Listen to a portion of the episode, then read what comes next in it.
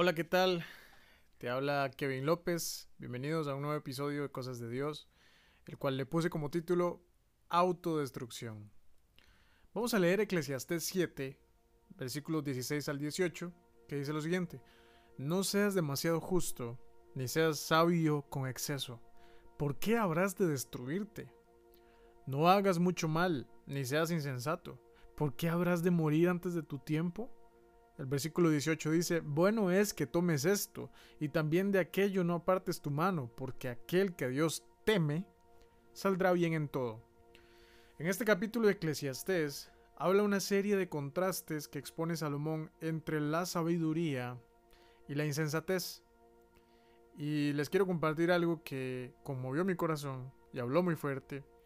Y es que creer que somos demasiado justos y demasiado sabios nos hace caer en orgullo. Dicho de otra manera, el orgullo puede disfrazarse de justicia o sabiduría, incluso con cosas pequeñas, y más bien lejos de ser justicia y sabiduría nos impulsa al desenfreno. Esto nos lleva a tomar caminos y decisiones que para nosotros parecen buenos, pero su fin es muerte, como dice Proverbios 14, versículo 12, hay camino que al hombre le parece derecho, pero su fin es camino de muerte. Ser demasiado sabios es actuar en nuestra propia prudencia o incluso en nuestro propio concepto de sabiduría, lejos de acercarnos a la verdad de la palabra de Dios. Y ser demasiado justos es actuar según nuestra propia justicia, que pudo haberse creado de hecho a partir de nuestra propia sabiduría también, dejando de lado lo que la Biblia enseña. La, la autodestrucción sucede cuando actúo en mi juicio y en mi sabiduría, por encima de los estándares que Dios ya dejó alineados. Esto me lleva a tomar decisiones nocivas y autodestructivas. Esto me lleva también a emitir juicio a otros sin antes aplicarlo a mí primero. Esto me lleva a desechar la gracia. Un juicio propio, lejos del juicio verdadero expuesto en la Biblia, nos lleva a pensar que para nosotros algunas acciones ameritan misericordia, pero para otros es razón de castigo y señalamiento. Isaías 64:6 dice algo muy fuerte. Si bien todos nosotros somos como suciedad, y todas nuestras justicias como trapo de inmundicia, y caímos todos nosotros como la hoja, y nuestras maldades nos llevaron como viento.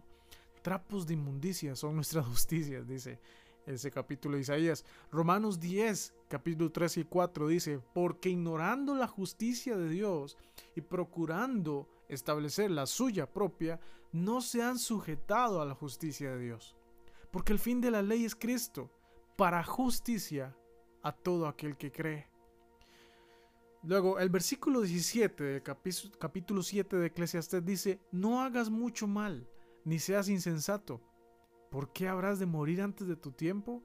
Ahora yo pregunto, ¿mucho mal? Salomón, ¿acaso está bien entonces hacer un poco de mal? Salomón entendió que la naturaleza humana es el mal, pero acá nos advierte de no hacer mucho mal, más del que ya traemos desde que nacemos, y de inmediato nos dice, ni seas insensato. La insensatez es falta de buen juicio, falta de prudencia, falta de madurez antes de actuar. Bíblicamente se refiere a alguien sin entendimiento y sin sentido común. ¿Morir antes de tiempo? Esto se refiere a vivir físicamente, pero sin la vida de Dios en nosotros, es decir, estar muertos en vida, sin fe, con conocimiento, pero sin hecho, sin saber quién soy y sin saber lo que yo soy sin Dios.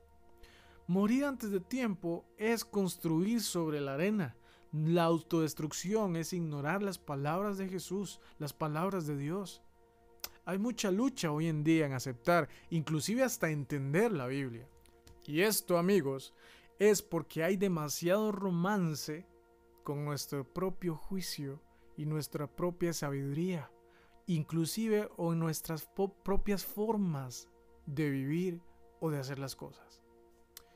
Esto podemos verlo eh, o reforzarlo en el Génesis cuando Eva fue tentada en el jardín del Edén. En el capítulo 3 de Génesis nos muestra la escena donde la serpiente le habla mentira a Eva vendiéndole una idea de que puede ser como Dios. Y hoy en día, si analizamos bien, los mensajes que se ven o que se escuchan son para elevar el poder de la persona, para descubrir el potencial que hay dentro de cada quien. Y al creer esto, amigos, automáticamente nos lleva a pensar que nuestros conceptos están bien, que mi forma de vivir se relaciona solamente a lo que yo puedo alcanzar, o peor aún, el cristianismo y Jesucristo es de todas las maneras excepto bíblico. La ausencia de palabra de Dios hace que yo me imagine a Dios, pero que no lo conozca de verdad. Proverbios 3:5 dice, fíate de Jehová de todo tu corazón y no te apoyes en tu propia prudencia. Y es que Satanás no busca asustarte mandándote demonios o atacarte con fantasmas o espíritus extraños o historias de terror o poniéndote una vacuna o no poniéndotela. Satanás busca tu lealtad con la lealtad a ti mismo. Por eso él fue desechado del cielo por querer ser como Dios, atribuyéndose autoridad que no le correspondía. Entre menos Biblia hay, más exaltación del yo. O puede suceder al contrario, mucho conocimiento teórico puede levantar eh, nuestro orgullo y pensar que soy demasiado justo o demasiado sabio, y esto nos puede anular la fe. Pablo decía en 1 Corintios 2, 5, para que vuestra fe no esté fundada en la sabiduría de los hombres, sino en el poder de Dios. Tremendo. Salmo 16.3 dice, oh alma mía, dijiste a Jehová, tú eres mi Señor, no hay para mí bien fuera de ti. Esto lo puedo, eh, lo puedo reforzar con una frase que Charles Spurgeon nos compartió que dice, aquel que va a la guerra confiando en su propia fuerza, la derrota no le está muy lejana. Amigos, no hay nada más autodestructivo que confiar en mí mismo, en mi juicio, en mi sabiduría. ¿Quieres más sabiduría? Como decía Santiago, pídesela a Dios. Proverbios 1.7 dice, el principio de la sabiduría es el temor de Jehová. Los insensatos desprecian la sabiduría y la enseñanza. Malaquías 4, Versículo 2 dice, Mas a vosotros, los que teméis mi nombre, nacerá el sol de justicia. Y en, sus alas traerá salvación, y saldréis y saltaréis como becerros en la manada. Jeremías 23:6 En sus días será salvo Judá, e Israel habitará confiado, y este será su nombre con el cual le llamarán Jehová, justicia nuestra. ¿Quieres aplicar justicia? Que Jehová sea tu justicia.